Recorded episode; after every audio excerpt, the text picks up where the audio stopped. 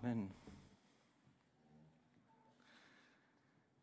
Stefan hat es vorher schon angekündigt, wir starten heute in eine neue Predigtreihe. Und über die nächsten Wochen schauen wir uns Gleichnisse an, ganz verschiedene. Und danach auch noch die Bergpredigt, die ja auch aus vielen Gleichnissen besteht. Die Bergpredigt in Matthäus kommt danach. Warum spricht Jesus in Gleichnissen zu uns? Ich glaube, Jesus spricht in Gleichnissen zu uns, weil er uns kennt und weil er uns liebt. Und weil er weiß, dass manchmal unsere Herzen oder zumindest mein Herz, mir geht so, manchmal auch ein bisschen verstockt sind und manchmal ein bisschen hart und weil er durch Gleichnisse trotzdem erreicht, dass wir verstehen, dass er Gutes im Sinn hat.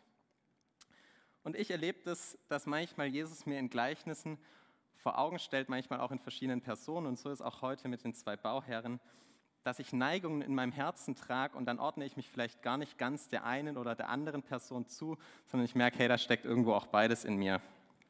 Und manchmal malt Jesus uns auch einfach nur Realitäten vor Augen, also nicht nur Realitäten unseres Herzens oder unseres Lebens, sondern eben auch die Realitäten, wie Gott die Welt sieht, wie er regiert, seine Art und Weise, wie er in der Welt herrscht. Und so wollen wir heute einsteigen mit dem Gleichnis von den zwei Bauherren. Und bevor wir einsteigen, ähm, ich wünsche mir, dass wir heute darin entdecken, dass dahinter wirklich die Sehnsucht von dem Vater steckt, der sagt, vertraust du mir, vertraust du mir. Und ich kenne es zumindest eben von meinem Herz, dass Gott mich manchmal nicht überwältigt, wenn ich ihm mein Herz nicht aufmache. Und deswegen wollen wir uns kurz noch einen Moment Zeit nehmen, weil Gott ein Gentleman ist und er darauf wartet, dass wir auf ihn zugehen und sagen, hey, ich halte mein Herz hin und ich mache ein Herz auf. Und genau das wollen wir ihm jetzt in der Stille sagen. Herr, wir bitten dich, öffne dein Wort für unser Herz und öffne unser Herz für dein Wort. Amen. Wir stellen uns vor, die Situation, in der wir uns bewegen. Es ist so, dass Jesus unterwegs ist mit seinen Jüngern und er war mit mehr als nur zwölf Jüngern unterwegs und er steigt mit denen erstmal hoch auf den Hügel. Also wir steigen ein bisschen vor dem Gleichnis noch ein. Er steigt hoch auf den Hügel und er wählt dann zwölf von den Jüngern aus und setzt sie als Apostel ein. Und dann kommt er wieder runter von diesem Berg und unten, wie erwartet, warten schon Menschenmassen. Das heißt, da ist eine Ebene da und es ist da wie so ein Getümmel, Menschenmassen warten darauf, wann kommt Jesus endlich. Und dann kommt er und sie sind gekommen, weil sie gehört haben, hey, da werden wir geheilt, da werden wir gesund. Und jetzt ist es eben nicht so, da sind dann hunderte, tausende Menschen und es ist nicht so wie heute manchmal so anderthalb Meter Abstand äh, wegen Infektionsschutz, um nicht krank zu werden. Nee, genau das Gegenteil ist der Fall. Jeder möchte Jesus berühren, denn es geht eine Kraft von ihm aus, die jeden gesund macht. Und wenn wir uns das mal vorstellen, bildlich eine Menschenmenge und mittendrin steht Jesus, das ist ein Riesentumult, ein Riesenlärm. Und dann werden da welche geheilt und es ist sicher eine freudige Gesellschaft. Aber sie sind nicht nur gekommen, um geheilt zu werden, sondern auch, um ihn zu hören. Und langsam breitet sich eine Stille aus über der Menge und Jesus beginnt zu lehren. Das ist die Situation, aus der wir kommen. Und dann beginnt Jesus eine Rede und wir haben die Bergpredigt noch, das ist jetzt die Bergpredigt in Lukas, die da beginnt. Ich will sie uns kurz vor Augen malen, einfach weil wir dann uns fragen müssen, daraus kommend, wir betrachten dann den Schluss, auf was bauen wir, aber wir müssen ja erstmal betrachten, von was redet Jesus überhaupt. Und ich denke, jeder kennt die Seligpreisungen. Ähm, selig seid ihr, die ihr arm seid, denn euch gehört das Reich Gottes. Also die Herrschaft Gottes, die angebrochene Wirklichkeit Gottes, in der Gott das Sagen hat und die er gerade vor Augen gemalt hat, indem da ja Leute gesund gemacht werden, das ist Jesu Hauptbotschaft. Selig seid ihr, die ihr arm seid, denn euch gehört das Reich Gottes. Und dann kommt ein Teil, in dem Jesus uns einlädt in ein Leben, das Gott zutiefst entspricht. Und was schreibt er da oder äh, was sagt er da? Tut Gutes denen, die euch hassen. Entsprecht Gott in eure Liebe. Er sagt, wenn ihr das tut, wenn ihr Gutes tut und Leid ohne etwas zurückzuerwarten, dann wartet eine große Belohnung auf euch und ihr werdet Söhne des Höchsten sein, denn auch er ist gütig gegen die Undankbaren und Bösen. Und auch das haben sie ja gerade erlebt. Jesus hat nicht gefragt, hey, bist du gut oder schlecht? Ja, okay, berühre mich, ich heile dich. Nee, er tut Gutes auch denen, die ihn hassen sogar. Und er sagt, hey, und das Leben, in das ich euch einlade, ist ein Leben, wo ihr dieser Liebe entsprecht. Huh. Und dann kommt die Jahreslosung vom letzten Jahr. Seid barmherzig, wie euer Vater barmherzig ist. Richtet, Richtet nicht, damit auch ihr nicht gerichtet werdet. Oder auch da entsprecht Gott in eurer Gnade. Hey, Gott ist gnädig über euch, entsprecht auch in eurem Blick über andere Leute Gott in seiner Gnade. Hegt zu jeder Zeit gute Gedanken über jeden Menschen, könnte man es auch ausdrücken. Ist ein ganz schön krasser Anspruch, gerade wenn wir jetzt nach Russland schauen vielleicht. Hegt zu jeder Zeit gute Gedanken über jeden Menschen. Ja, dazu sind wir aufgefordert, auch im Hinblick auf Putin. Hegt gute Gedanken über ihn. Das ist das Leben, von dem Jesus redet. Und dann ist ja die Frage, wie finden wir denn in ein Leben rein, wo wir so geprägt sind von Gottes Liebe, von Gottes Barmherzigkeit und von Gottes Gnade, dass wir genau das ausstrahlen? Und darauf geht Jesus im nächsten Punkt ein. Er sagt, naja, woher kommt denn das Gute? Das Gute kommt aus eurem Herz. Ein guter Mensch bringt Gutes hervor aus dem guten Schatz seines Herzens. Und genauso ist es bei einem Schlechten. Es geht ums Herz. Und auch das haben die Leute ja gerade gesehen. Sie haben erlebt, dass das Herz Jesu Gottes Herz entspricht und dass genau daraus diese Frucht kommt.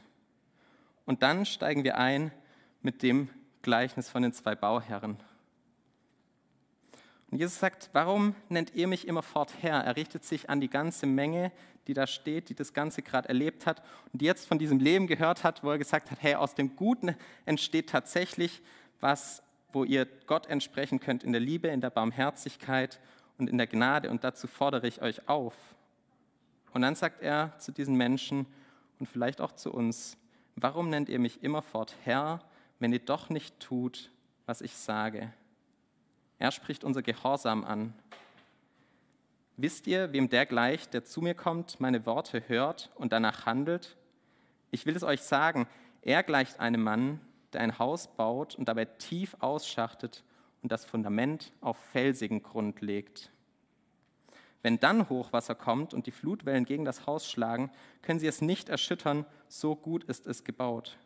Wer aber meine Worte hört und nicht danach handelt, gleicht einem Mann, der ein Haus baut, ohne auszuschachten und ohne ein Fundament zu legen.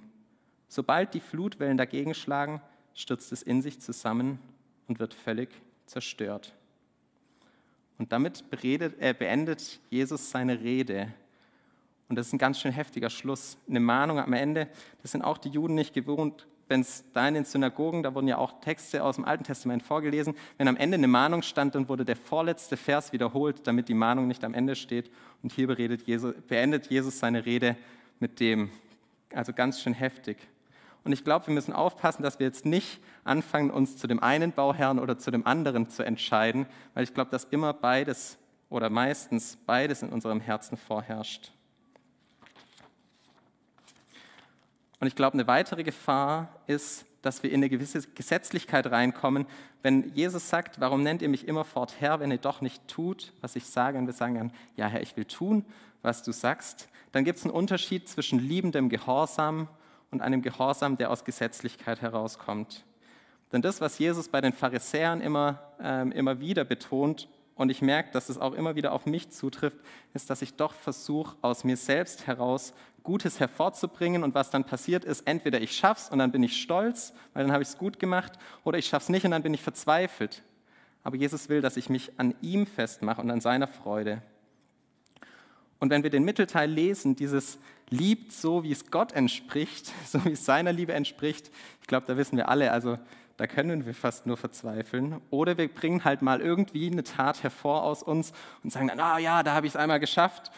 Aber auch das möchte Gott nicht. Er möchte, dass wir das so tun, aber er möchte unser Herz verwandeln. Und ja, manchmal gibt es die kleinen Taten des Gehorsams, wenn wir einmal wahrnehmen, boah, da will Gott was von mir und dann sollten wir das tun. Und ich glaube, wir erleben auch alle da, wo wir das machen und wo wir dem nachgehen, da findet wirklich dieses Leben statt, zu dem Jesus uns berufen hat. Und gleichzeitig geht es, glaube ich, darum, dass wir wirklich von, vor Gott unser Herz offenlegen und uns verwandeln lassen hin zu diesem Menschen mit einem Herz, das ganz Gott entspricht. Und ich glaube, das ist tatsächlich ein Stück weit unser Part auch. Und das habe ich erlebt in den letzten anderthalb, zwei Jahren, dass Gott echt Sachen in mir nochmal neu aufgedeckt hat ähm, wo ich gemerkt habe, puh, da habe ich ein anderes Fundament gelegt. Da suche ich Zufriedenheit in anderen Dingen und da baue ich auf andere Dinge. Und ich habe erlebt, dass mir dabei sehr geholfen hat, dass jemand anders in mein Leben hineingesprochen hat. Und das ist ein Punkt, zu dem ich uns alle heute ermutigen will. Lasst einander ins Leben reden. Und das kann unter guten Freunden passieren, das kann aber auch sein, dass man sich jemand sucht und sagt, hey, triffst du dich mit mir einmal im Monat und ich lege vor dir mein Leben offen und du darfst sagen, was du da siehst. Und du darfst auch sagen, wenn du erkennst, dass da vielleicht Sachen drin, die nicht tragfähig sind. Und so kann es passieren, dass wir selber mit Gott zusammen in einen Prozess gehen und ich sage euch, Gott antwortet auf sowas. Wenn wir auf ihn zugehen und sagen, hey, ich will dir mein Herz offenlegen und ich will, dass dass ich ein demütiges Herz bekomme, dass du veränderst zu so einer Liebe, dann antwortet er darauf. Und gleichzeitig kann es passieren, und davon werden wir heute auch noch hören, dass Gott Sachen offenlegt, vielleicht auch ein Bild von ihm, das nicht tragfähig ist, weil etwas passiert. Und ich glaube, viele von uns haben schon Leid erlebt und wir werden nachher noch von wirklich schlimmem Leid hören. Und ich bin dankbar, dass wir da ein Zeugnis hören, weil ich glaube, dass es gut ist, wenn wir uns damit auseinandersetzen, was ist mein Bild vom Leben und was ist mein Bild von Gott und was darin ist vielleicht auch nicht tragfähig. Und da ist ja ganz wichtig, dass wir sehen, dass wir nicht der eine Bauherr oder der andere sind, sondern dass wir vielleicht Teile auch haben, wo etwas in unserem Leben nicht tragfähig ist und dass es darum geht, das offen zu legen.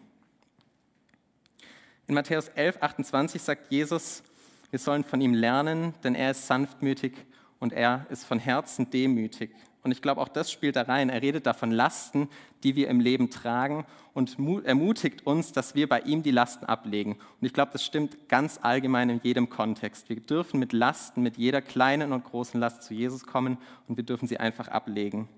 Und ich glaube, gleichzeitig ist das ein Vers, wo Gott sagt, hey, also du führst vielleicht ein Leben, ähm, wo du selbst darauf vertraust, dass du die Kontrolle behältst, dass du irgendwie gut dastehst vor dir selber, vor Gott oder vor anderen. Und das ist ja auch, also vor Gott selber gut dastehen, das haben die Pharisäer versucht. Ähm, vor anderen gut dastehen, das, da kennen wir auch Geschichten in der Bibel, glaube ich. Und dann aber auch so Geschichten vom reichen Jüngling, der mit viel Geld kommt und sich daran festhält. Und Jesus sagt, nee, das ist ein Leben voller Last, weil da muss ich versuchen, auf einem Fundament zu stehen, das ich selbst erstelle. Und er fordert uns nicht nur auf, die Last abzulegen, sondern auch unser Joch von ihm zu nehmen. Und er sagt, hey, das ist ein sanftes Joch. Und dann kommt diese Stelle und er sagt, lernt von mir, denn ich bin sanftmütig und von Herzen demütig. Und das ist ganz interessant, wenn man das Wort demütig mal nachschaut, dann heißt das Wort, äh, könnte man auch übersetzen mit niedrig nach eigener Einschätzung. Jesus sagt hier, denn ich bin niedrig nach eigener Einschätzung. Und ich glaube, dass ein Leben, das so stattfindet, mit einer Liebe, die tatsächlich der Liebe Gottes entspricht, nur möglich ist, wenn wir lernen, vor Gott auch als Mensch zu sein. Wenn wir Gott Gott sein lassen und uns Mensch sein lassen.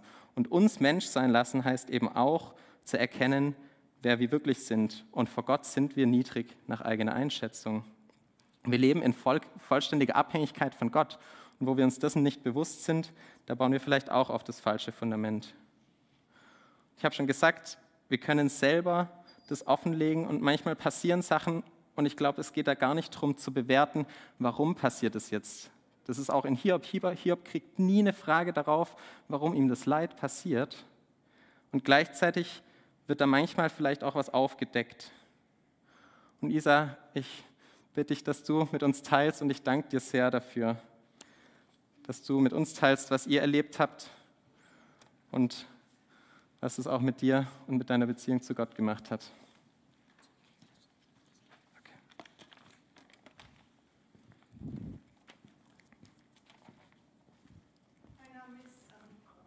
Oh, du brauchst noch ein Mikro, sorry. Entschuldige, danke. Ich wurde mit 18 Jahren Christin und ich war hin und weg von Gott. Er machte mich froh und dankbar und ich glaube, ich kann sagen, ich liebte ihn sehr schnell. Und für ihn wollte ich leben, ihm meine Zeit schenken, den Menschen von ihm erzählen. Ich vertraute ihm und ich machte die Erfahrung, dass er Gutes für mich wollte. Mein Vater im Himmel, sein Sohn Jesus, das war der Grund, auf dem ich stand. Knapp 30 Jahre später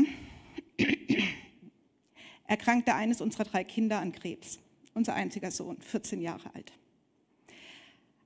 Ein sehr aggressiver Hirntumor, der neun Monate nach der, der Diagnose zum Tod unseres Sohnes führte. Dass dies geschehen würde, geschehen würde, hätte ich weder für möglich gehalten noch geglaubt.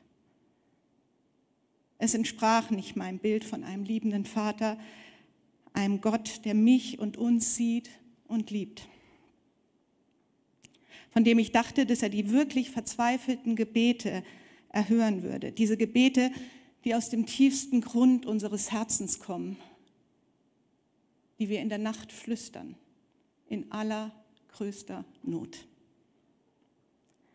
Ich glaubte an einen Gott, der die bewahren würde, die ihn lieben. Ich glaubte, dass die größte Angst, die wir haben, von ihm, von uns ferngehalten wird.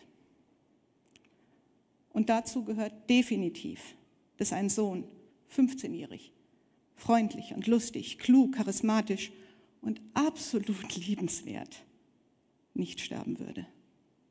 Gott würde etwas so Entsetzliches nicht zulassen. Ich bin überzeugt, dass in diesem Raum Menschen sitzen und vermutlich nicht wenige, die Verlust erlebt haben. Eine Partnerschaft, eine erste große Liebe, eine Ehe, die Treue des Partners oder der Partnerin, eine Schwangerschaft, die frühzeitig endete, das Augenlicht, die Gesundheit, den Studienplatz, die Arbeitsstelle, die Zuversicht, vielleicht sogar die Hoffnung oder den Glauben. Es gibt so vieles, was unseren Grund schwanken lassen kann.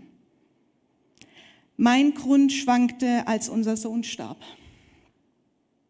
Mein Leben wurde dunkel und so traurig, dass mir die Worte dafür fehlen, diesen Schmerz zu beschreiben. Mein Herz wurde gebrochen. Der Vater, den ich so liebte und vertraute, er, der der Einzige war, der dies hätte verhindern können, er hatte es nicht verhindert. Er hatte all die Gebete, die gefleht worden sind, nicht erhört und die Tränen missachtet und den Schmerz in Kauf genommen, vermeintlich. Wie sollte ich ihm je wieder vertrauen? Und wollte ich das überhaupt? Ich habe in dem Jahr 2014, dem ersten Jahr nach dem Tod von Florentin, sehr viel nachgedacht, gerungen und Gott hinterfragt und musste erkennen, dass mein Bild von Gott falsch war. Dass seine erste Priorität nicht die ist, Leid und Schmerz von uns fernzuhalten oder sie bestmöglich von uns zu wenden. Und er gebraucht auch Wunder nicht inflationär. Ich musste erkennen, dass er Gott ist und ich es nicht bin. Und wir sagen das manchmal so leicht, du bist Gott und ich bin es nicht. Wenn das stimmt, dann hat das eine ungeheure Konsequenz für unser Leben. Wir haben das vorhin im Lobpreis gesungen, wir haben Texte gesungen, wenn wir die an die ranlassen, wenn wir die zu unserer Wahrheit werden lassen, dann hat es Konsequenzen.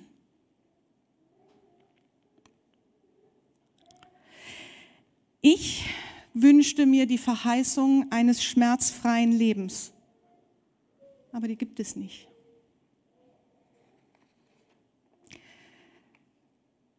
Gott hat unser aller Leben tatsächlich in der Hand auch wenn wir es nicht immer spüren. Und er hat unsere Welt in der Hand, auch wenn wir es nicht immer sehen. Weil er Gott ist und weil er uns das zugesagt hat. Mehr noch, weil er uns das versprochen hat. Das Größte war in unserem Fall nicht, dass Flo gesund wird. Auch wenn ich mir das heute immer noch so sehr wünsche.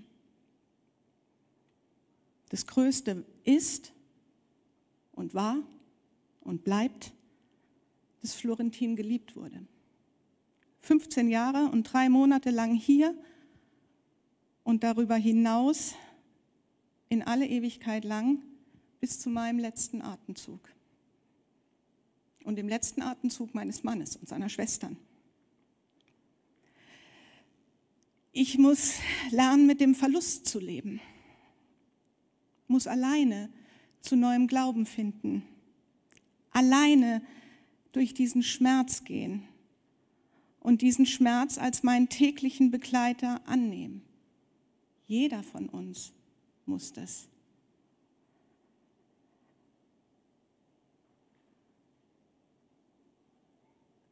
Menschen können uns diesen Schmerz nicht abnehmen.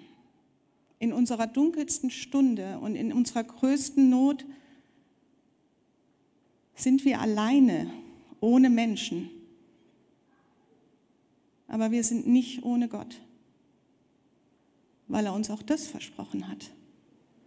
Wenn ich also nachts im Wohnzimmer auf der Couch saß, zwei Jahre lang, jede, jede Nacht, und ihn nicht spürte, dann war er dennoch da. Ich vertraue darauf, dass Gott mich, meine Familie, Florentins Freunde, seine und unsere Gemeinde trotz dieser dunklen Erfahrung sieht und dass er uns hält, weil er sich letztlich immer als treu erwiesen hat und weil er viele Menschen benutzt hat, uns zu zeigen, dass er da ist und sich um uns kümmert.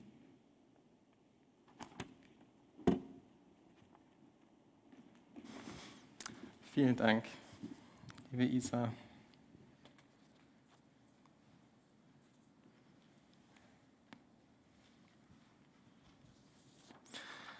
Ja, unser Bild von Gott entspricht nicht immer dem, was wir erhoffen, was wir erwarten. Und wie ich vorher schon gesagt habe, auch Hiob kriegt nie eine Antwort darauf, warum.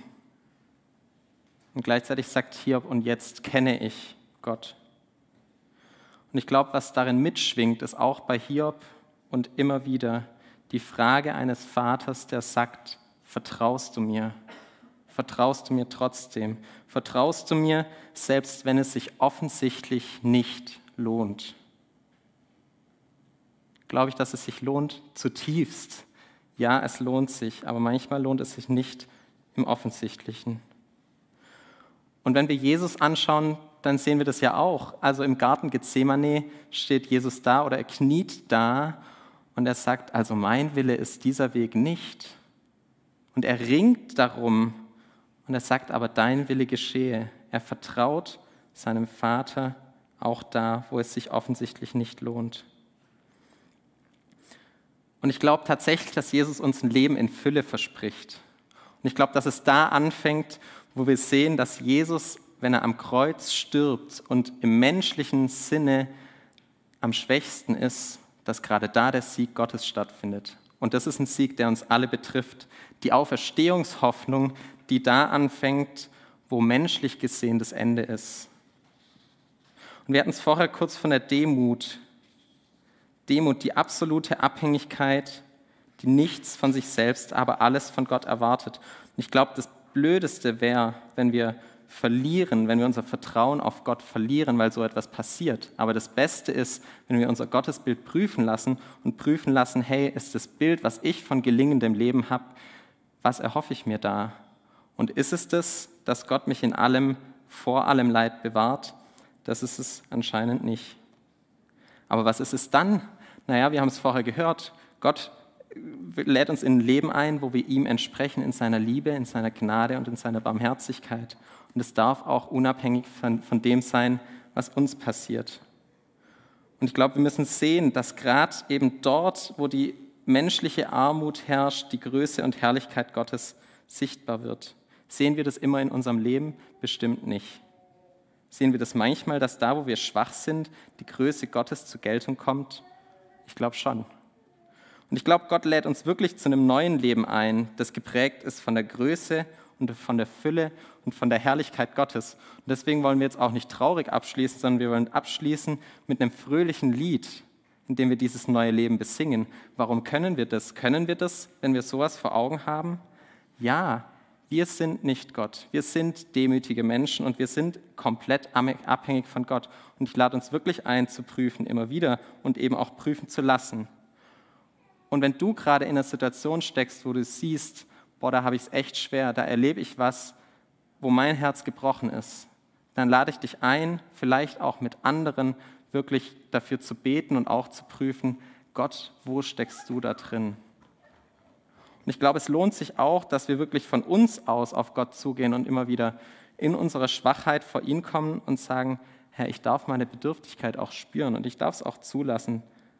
Und in dem, wo ich in meiner Armut lebe, erlebe ich, dass Gottes Licht hereinbricht, dass seine Liebe tatsächlich hereinbricht und dass ich erlebe, dass ich lieben kann, unabhängig von dem, ob ich geliebt werde, dass ich trösten kann, unabhängig von dem, ob ich getröstet werde, dass ich Barmherzigkeit ähm, leben kann, unabhängig von dem, ob ich es erfahre. Und ich glaube, das ist das Leben, in das Gott uns einlädt. Und als Grundlage haben wir seine Gnade. Ich möchte beten, bevor wir dann noch das neue Leben auch wirklich feiern und wir dürfen fröhlich sein, denn Gott bietet uns neues Leben an. Vater, ich danke dir, dass du uns in deinem Sohn nicht nur deine Größe und deine Herrlichkeit, sondern auch die menschliche Schwäche vor Augen hältst. Ich danke dir, dass Jesus, du diesen Weg gegangen bist, wo in deiner Schwachheit die Größe Gottes ganz und gar zur Geltung kommt. Und ich bitte dich, mach uns wirklich zu Gefäßen, die mit deiner Herrlichkeit gefüllt sind, die vielleicht Risse und Brüche haben, die sich vielleicht mal ganz kaputt fühlen, äh, kaputt fühlen und die doch von dir ganz gefüllt werden können. Hey, wir wollen lernen, ganz als Menschen vor dir zu stehen wir wollen lernen, uns nicht mit anderem zu füllen, sondern auch mal die Leere auszuhalten.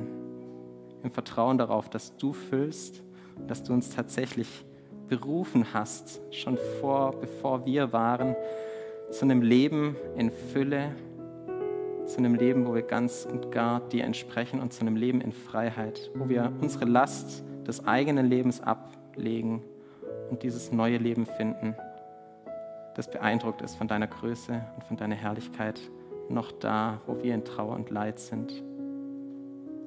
Und ich danke dir, dass dort, wo wir nichts mehr sehen können, das gilt, was wir vor ein paar Wochen gehört haben, du weinst.